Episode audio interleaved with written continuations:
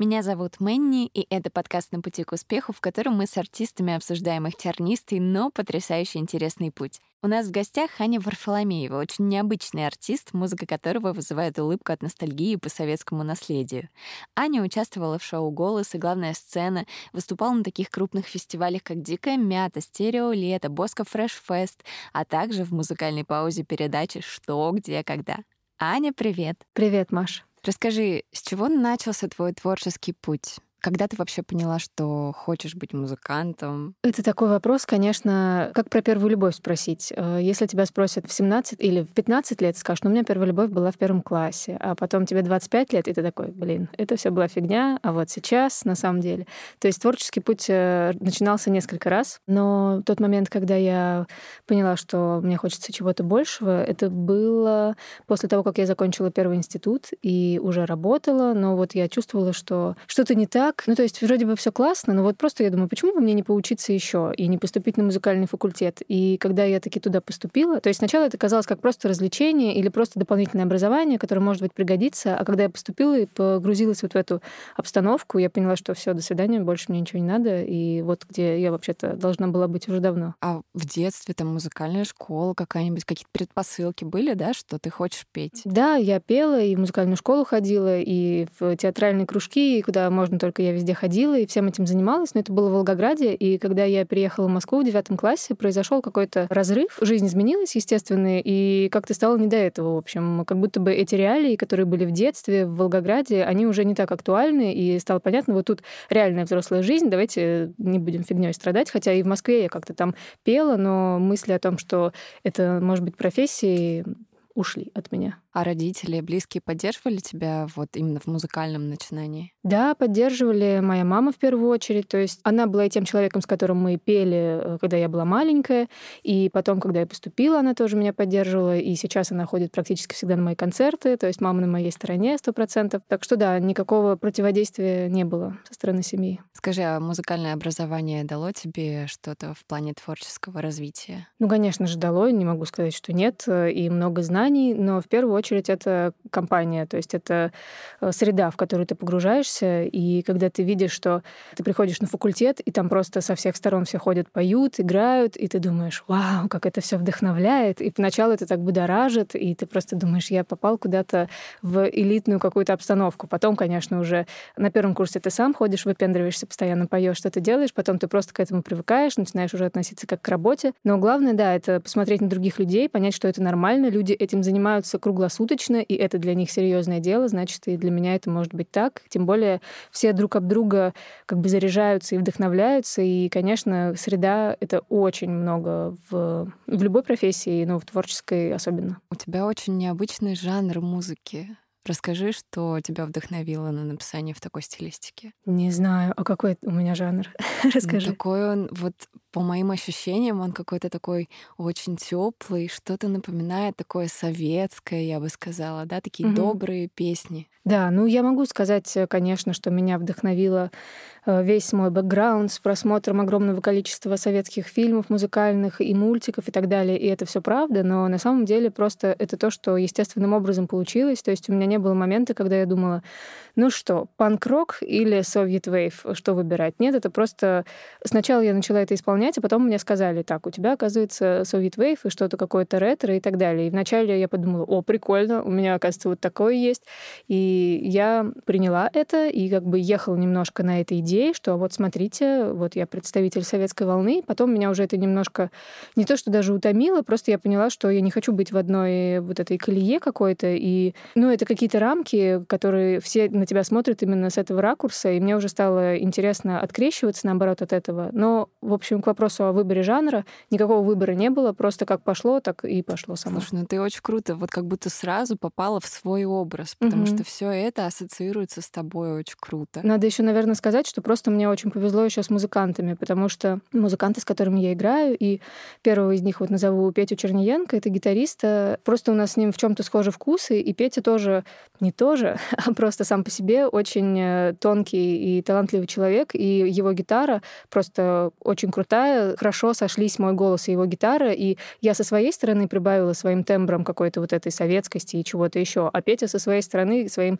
гитарным мастерством просто добил эту историю, поэтому мне никак невозможно было сделать просто что-то такое там грязное или громкое, потому что вот такие мы все а, аккуратные, вежливые, интеллигентные люди собрались, и басист, и барабанщик тоже поддержали эту историю своими красками. Ну, это очень здорово, что вот такое попадание в образ. Как mm-hmm. ты вообще считаешь, образ важен для артиста? Сейчас так все много об этом говорят, что вот, главное, это образ. Mm-hmm. Или все таки может быть, нужно делать от души, а образ сложится вокруг тебя? Я думаю, что, конечно, образ важен, но база для этого образа — это всегда ты сам. Просто сложность в том, что когда тебе, например, там 20 лет, ты, может быть, а иногда и в 30, ты вообще понятия не имеешь, какой ты на самом деле есть. И тогда нормально экспериментировать и думать, что, как там часто, например, стилисты советуют, да, возьмите какого-то актера или актрису, на которую вы похожи, бейте в Пинтерест его имя и смотрите, как он одевается, и пробуйте одеваться так же. И, э, и таким образом вы найдете что-то вам близкое, какой-то похожий стиль. И с музыкой точно так же. Ты думаешь, например, я люблю And the Machine, и вот я тогда буду, наверное, так же громко петь, тоже длинные платья надевать, и, ну, сочинять что-то в таком духе, и будет прикольно. Ну, если кто-то так умеет, это супер. Просто у меня, ну, нет столько энергии и таланта, чтобы прям, ну, ресурсов столько нет, чтобы вот сейчас я буду пробовать в этом стиле, потом в другом, я только могу по-своему, и все. Но если кто-то так может, окей, потому что в процессе как раз ты поймешь, кто ты на самом деле.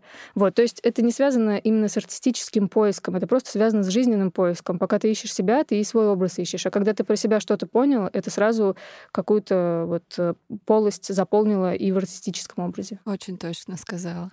Поэтому, мне кажется, знаешь, у начинающих музыкантов всегда такое метание из стороны mm-hmm. в сторону. Какой жанр, какой стиль, а кто я, а что я? Потому mm-hmm. что до определенного возраста мы все-таки ищем себя. Да, ну это нормально, мне кажется. И это лучше, возможно, сделать так, чем э, просто искать себя как человека до 30 лет, а потом такой, все, я понял, теперь я записываю песни. Типа уже это будет немножко сложнее, возможно. Расскажи, а с чего началась твоя концертная деятельность? Наверное, сначала не было аудитории, да? Перед кем ты выступала? Кто был твоим зрителям, слушателям. Угу. Ну вот э, ты сказала, я сразу вспомнила как раз с Петей, гитаристом, и э, нашим другом э, Митяем. Мы выступали как-то раз втроем на 9 мая в ДК кажется, каком-то... Это был концерт для ветеранов-мигрантов.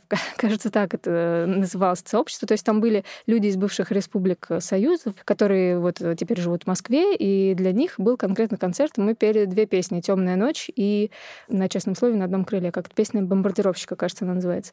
И вот это был, наверное, один из первых концертов наш вот в таком составе, просто потому что нас позвали, кто-то вот как-то так оказалось. Но если говорить про свое уже творчество, то вот мы отрепетировали с музыкантами-гитаристами гитаристом, басистом, барабанщиком какую-то программу на полчаса, наверное, и там было половина каверов, может быть, даже и больше.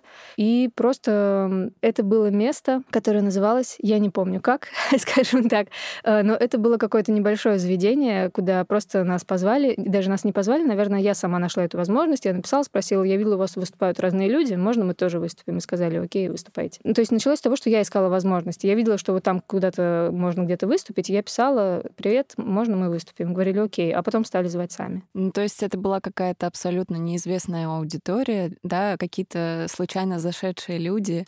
Угу. Вот как тебе на такую аудиторию выступать вообще, когда ни тебя не знают, ни ты не знаешь, кто эти люди. Нормально мне э, выступать. Чаще всего это еще были, наверное, какие-то открытые мероприятия, в смысле на открытом воздухе. Это совсем другая обстановка, потому что когда люди приходят на какой-то маркет или фестиваль, они в хорошем настроении уже заранее. И худшее, что может быть, это то, что они просто проходят мимо и идут за хот-догом. А лучшее, что они остановились и слушают все-таки тебя. Ну, в данном случае, наверное, просто у меня позитивный какой-то опыт, потому что я знаю, что мы хорошо играем, мы хорошо звучим. Я знаю, что когда мы начнем играть, слушать, хоть несколько человек, но точно остановятся и начнут слушать. И поэтому у меня в этом плане ну, самооценка как-то спокойно не страдает. И даже если мы там выступали уже на каких-то корпоративах через какое-то время, и на корпоративах часто вообще до тебя никому нет дела, э, но я знаю, что найдется какой-то человек, который станет в углу и будет смотреть, и такой, типа, я все понял, это какие-то нормальные ребята. И мне этого достаточно. Я буду знать, что аудитория наша есть в любом заведении, то есть у меня нет переживаний на этот счет. Да, самооценка в этом плане очень важна. А, по поводу каверов хотела еще спросить.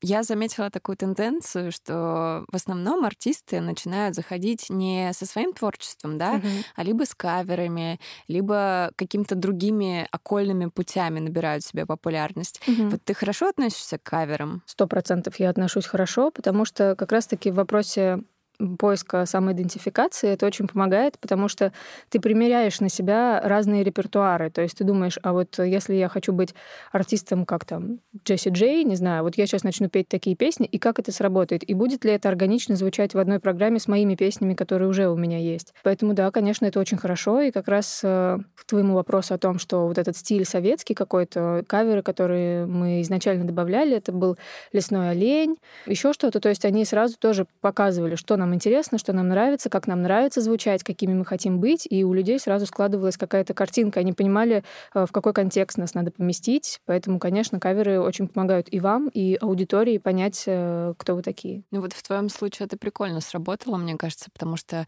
все-таки немножко другие каверы, да, то есть когда это советские песни, mm-hmm. это сразу другая атмосфера, mm-hmm. настраивающая на тот лад, который приведет вот как mm-hmm. раз к твоему творчеству.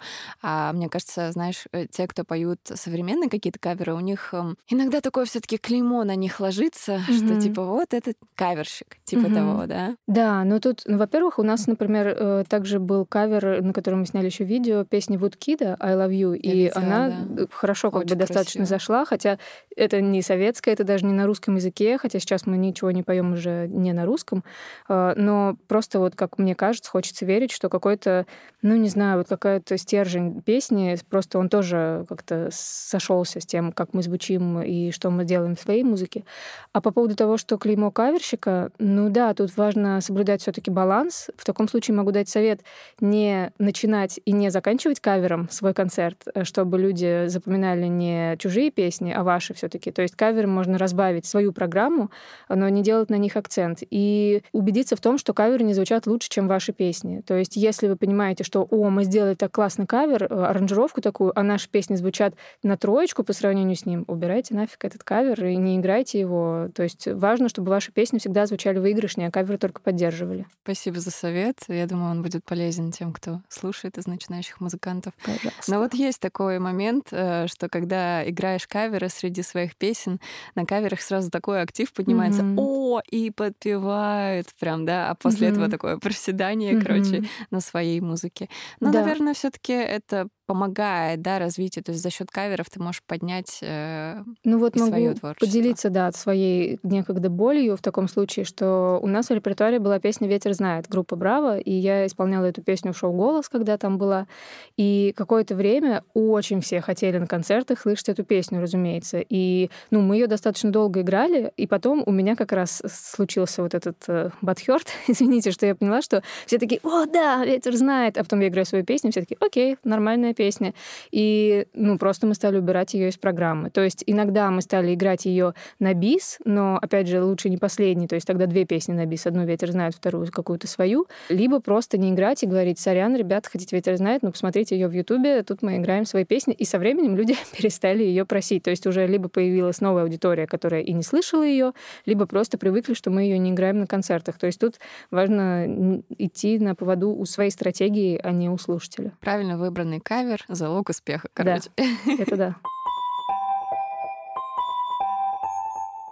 Как раз хотела спросить у тебя по поводу выступления на шоу «Голос». Угу. Ты выступала, получается, на слепых прослушиваниях. Угу. Расскажи поподробнее об этом опыте и как вообще считаешь, важны ли такие конкурсы артисту? Я думаю, что любой опыт важен для артиста, конечно же. Я не могу сказать, что для меня это был какой-то суперположительный опыт, хотя недавно буквально вот это видео с моим выступлением, оно как-то там в ТикТоке куда-то залетело, какое-то количество просмотров набрало, и мне несколько человек прислали скриншоты э, этого и сказали, вот это уровень, поздравляю поздравляю, типа, я думаю, блин, для меня не это показатель моей какой-то успешности или чего-то, ну, это не результат моего труда, это результат, да, конечно, я там выступила, но это, это какое-то стечение обстоятельств, Первый канал и, и так далее. Но это был, безусловно, интересный опыт. Про себя я поняла, что, наверное, мне нужно меньше участвовать в конкурсах, и это не что-то, что необходимое для меня или какое-то очень важное. Может быть, я по-другому говорила, если бы ко мне все развернулись, и я бы участвовала дальше. Но ко мне никто не повернулся. Я получила, тем не менее, какую-то волну любви, много теплых комментариев, какую-то часть аудитории,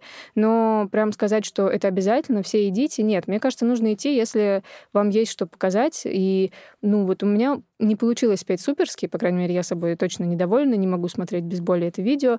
Тем не менее, мне как-то удалось вот какую-то заронить это зерно, что кто-то послушал, о, прикольный тембр, и пошел слушать дальше. Аня, у тебя очень живые и активные соцсети. Расскажи, в какой момент ты начала набирать аудиторию, как это произошло? Ой, я не знаю, это сложный вопрос. Ну, они живые, ты имеешь в виду, что я их веду активно или что люди и, там активно? И что ты их ведешь, и что у тебя очень большой фидбэк достаточно, что угу. люди так вот отвечают, да, там лайки, комментарии. В Ютубе я тоже смотрю 7 тысяч подписчиков, угу. там очень много просмотров на видео. Ну, это все заслуга аудитории. То есть я для этого ничего специально не делаю. Ну, спасибо им большое, что они так активны.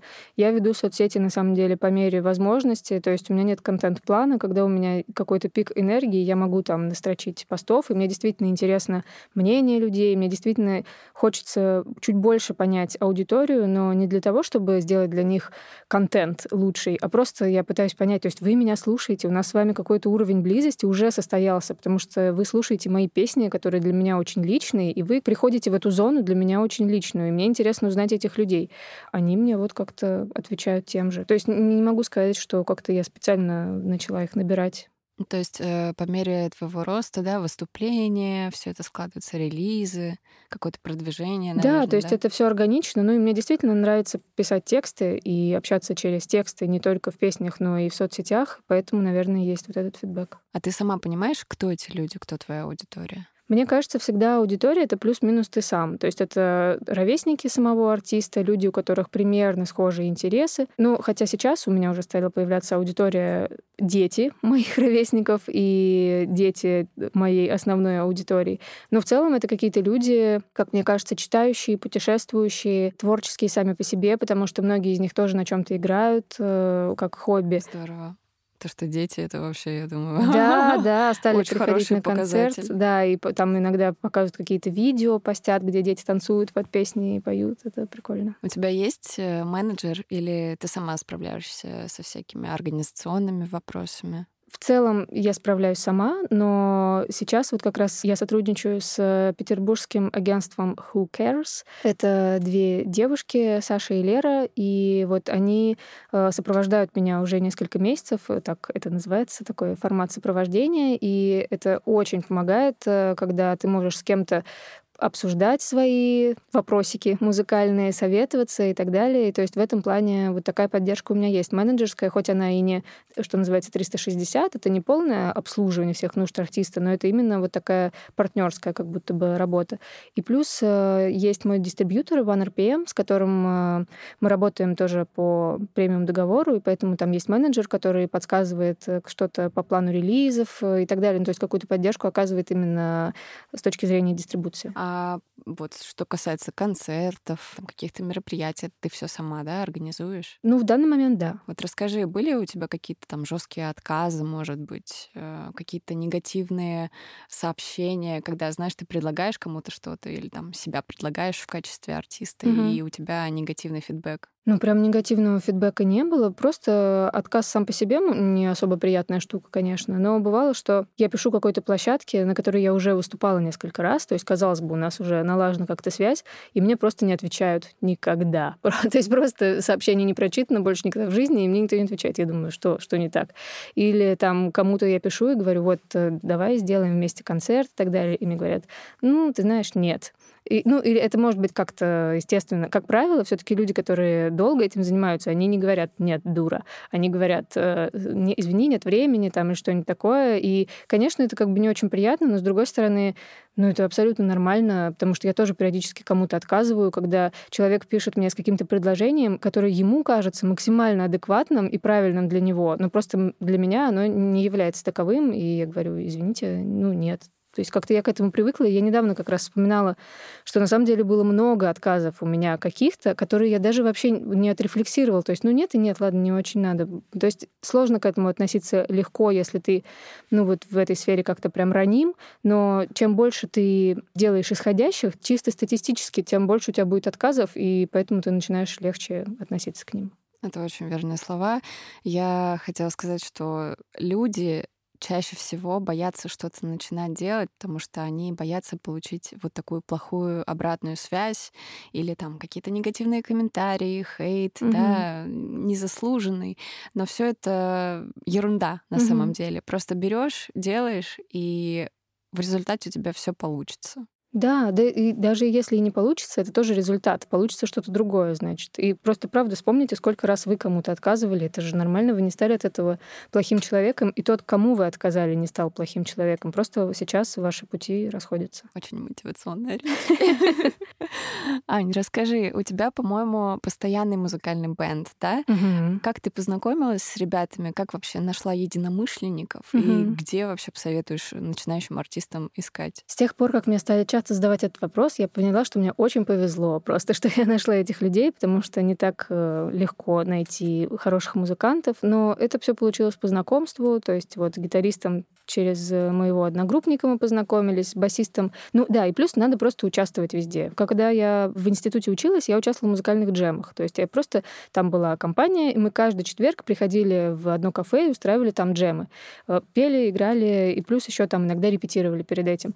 И таким образом я обзавелась некоторыми знакомствами. И вот, э, если я не ошибаюсь, как раз через эти джемы я познакомилась с басистом, с которым мы тоже до сих пор играем, и уже басист подтянул барабанщика, когда мы искали барабанщика. То есть просто когда ты общаешься с большим количеством музыкантов, и не просто общаешься, когда вы пьете пивко там на, на пропете, а когда вы именно играете, вы видите друг друга в работе, вы видите отношение друг к другу к работе, вы понимаете, что, ого, мне вот с этим чуваком, наверное, будет комфортно, и он понимает это про тебя, и тогда вы что-то пробуете. То есть надо ходить, короче, короче, на музыкальные тусовки, знакомиться. Да, ну э, даже вот именно на какие-то музыкальные тусовки, где люди музицируют, то есть э, чтобы именно играть и петь, а не просто знакомиться. Просто познакомиться, э, может быть, это очень классный чувак, но, например, он плохо играет, или вам будет сложно в коллективе много лет провести.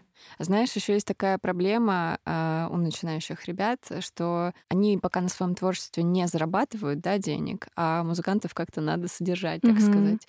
Вот э, какие у тебя, может быть, советы будут, как взаимодействовать взаимодействовать вообще с музыкантами, когда у тебя нет возможности им платить? Во-первых, конечно, искать эту возможность, и если хоть какой-то гонорар вам приходит, то разделить его между музыкантами и сделать это прозрачным, да, что вот мы заработали 3000 рублей, и мы эти 3000 рублей делим сейчас на троих по-честному. И, во-вторых, э, если, окей, у вас нет никаких денег, то что вы можете сделать еще для ваших музыкантов, чтобы им было комфортнее? Например, если у них есть, соответственно, какая-то работа, чтобы содержать себя, сделайте так, чтобы время репетиции было для вас всех удобное, сделайте так, чтобы э, ну, там сама атмосфера в коллективе была легкой, там вы не будете давить на человека, потому что он вам ничего не должен, и он с вами до тех пор, пока ему просто хочется, ему нравится ваша музыка, ему нравитесь вы как человек, с которым приятно работать. То есть попробуйте просто создать какую-то благоприятную среду для того, чтобы рядом с вами хотелось э, играть, сочинять, творить. Ты когда-нибудь проходила курсы по сонграйтингу, например? Как вообще к ним относишься? Я отношусь положительно. Я проходила, да, расскажу, что один курс у Гай, Гай Марин Горбарук, э, которая автор канала Задрот Поп, и у нее есть э, вот своя школа сонграйтинга. И еще у меня был такой разговор, как бы как консультация его можно назвать, с Аней Лаврухиной, которую ты тоже знаешь, которая тоже преподаватель, такой коуч, как я ее воспринимаю по сонграйтингу. Э, это вот такой один раз просто у нас не был разговор на этот счет. И еще я попробовала тоже как э, пробный урок как бы в школе Нани Евы, тоже онлайн. То есть, да, я, так как мне интересна эта тема, и я сама периодически даю какие-то консультации на этот счет или лекции читаю по сонграйтингу, то мне, конечно, интересно узнать, как все работают, как это происходит.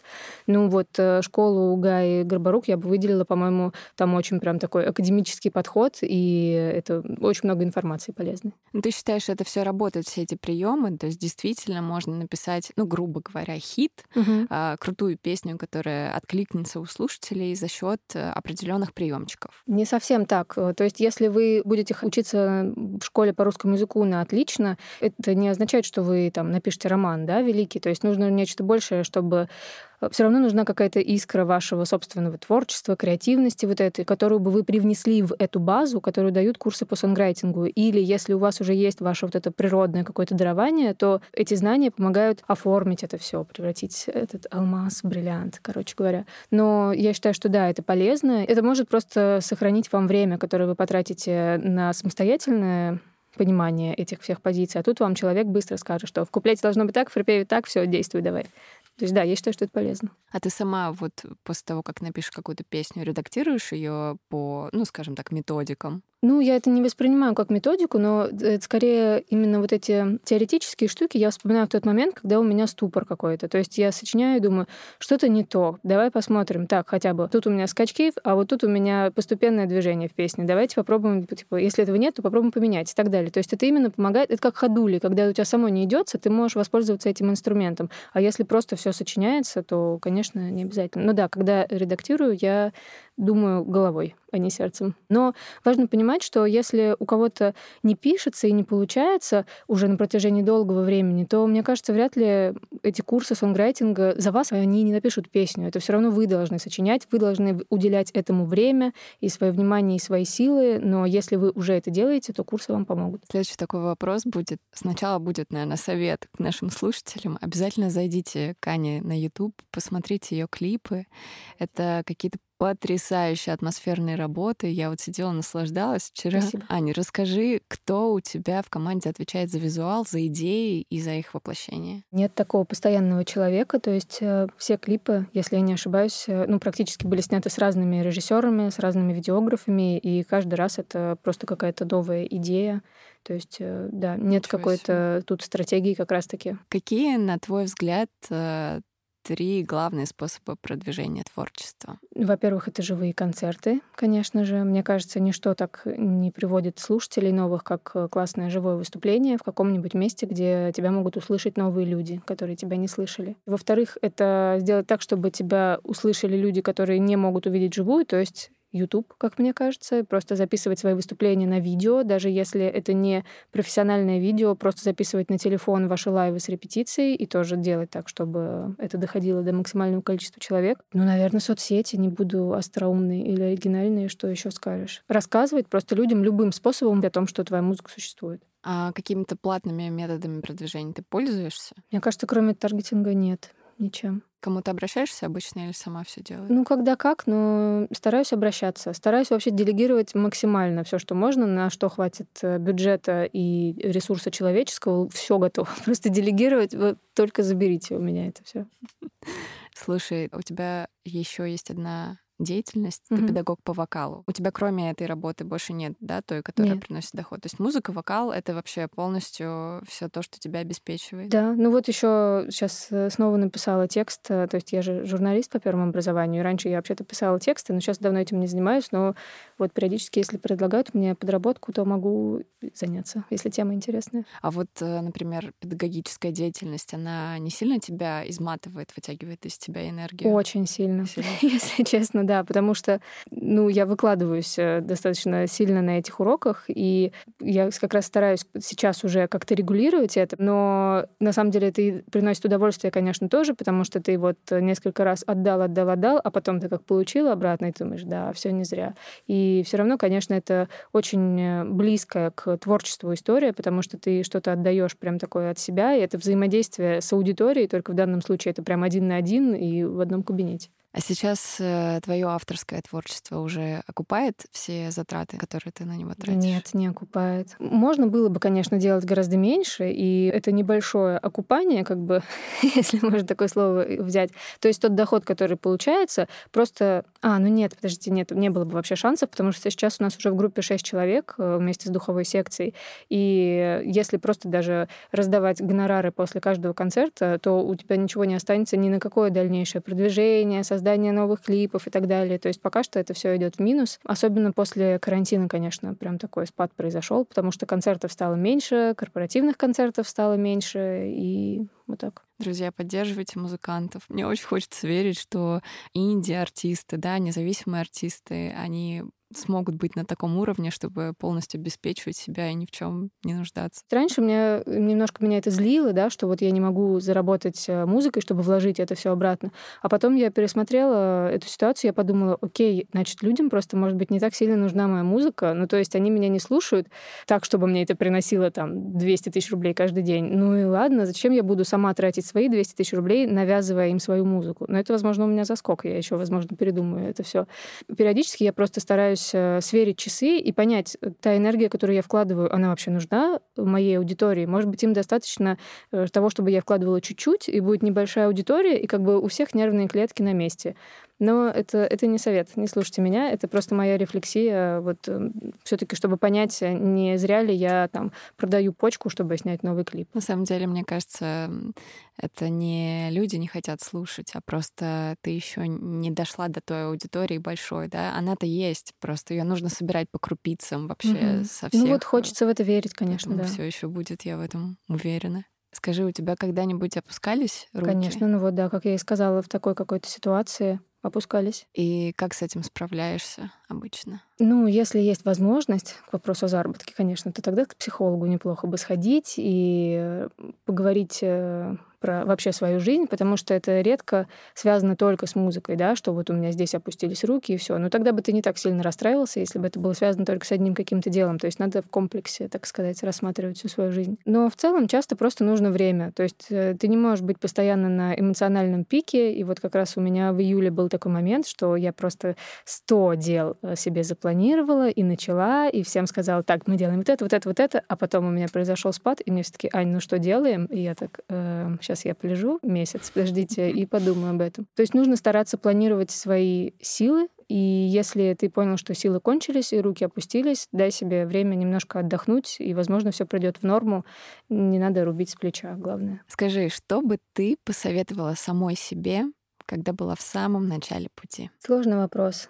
Ну, наверное, я бы посоветовала себе не складывать все яйца в одну корзину, скажем так. В общем, не кружить как э, коршун над каждой своей песней, не как коршун, вернее, даже, а как курица на сетка скорее, и не думать, что вот, вот эта песня, то есть у меня были такие мысли, что вот эта песня — это просто супер, это сейчас все услышат, когда... Э, я помню, что мы когда записывали песню «Счастье», у Пети дома как раз сводили ее, и мне показалось, что все это просто хит мировой, и я еду от Пети, он мне присылает э, трек, чтобы я его послушала, я ее слушаю, говорю, все, Петь, берем ипотеку, там все, мы просто успешные, скоро будем все богачами.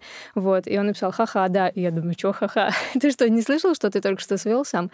А потом, когда трек выходит, и что-то еще миллионы не пришли, то, короче, да, это сложно. Поэтому не ждать супер большой реакции сразу же очень быстро, не носиться с какими-то своими песнями и просто двигаться чуть быстрее и чуть легче. Мне все равно по-прежнему это достаточно сложно дается, потому что в каждую песню я вкладываю какие-то свои личные штуки, поэтому мне не получается поставить это на поток, и это мой недостаток. Но если бы я бы дала себе совет, и если бы я еще могла им воспользоваться, то я бы сказала чуть легче и чуть быстрее.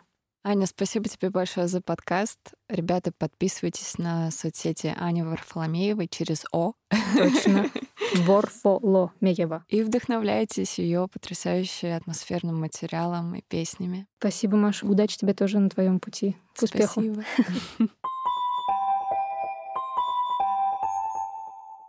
С вами была Мэнни и подкаст «На пути к успеху». Подписывайтесь и делитесь подкастом с друзьями, ставьте лайки, звездочки, пишите комментарии. Это поможет нам попасть в рекомендации и вдохновить чуть больше людей. Слушайте нас на любой удобной платформе. Это может быть Яндекс Музыка, Apple подкасты, Google подкасты, YouTube, ВКонтакте, Soundstream или CastBox. А чтобы каждый день получать порцию вдохновения и не пропустить новые выпуски, подписывайтесь на мои соцсети Дзен, Телеграм-канал и группу ВКонтакте. Верьте в себя и смело идите к своим мечтам, как это делают наши герои.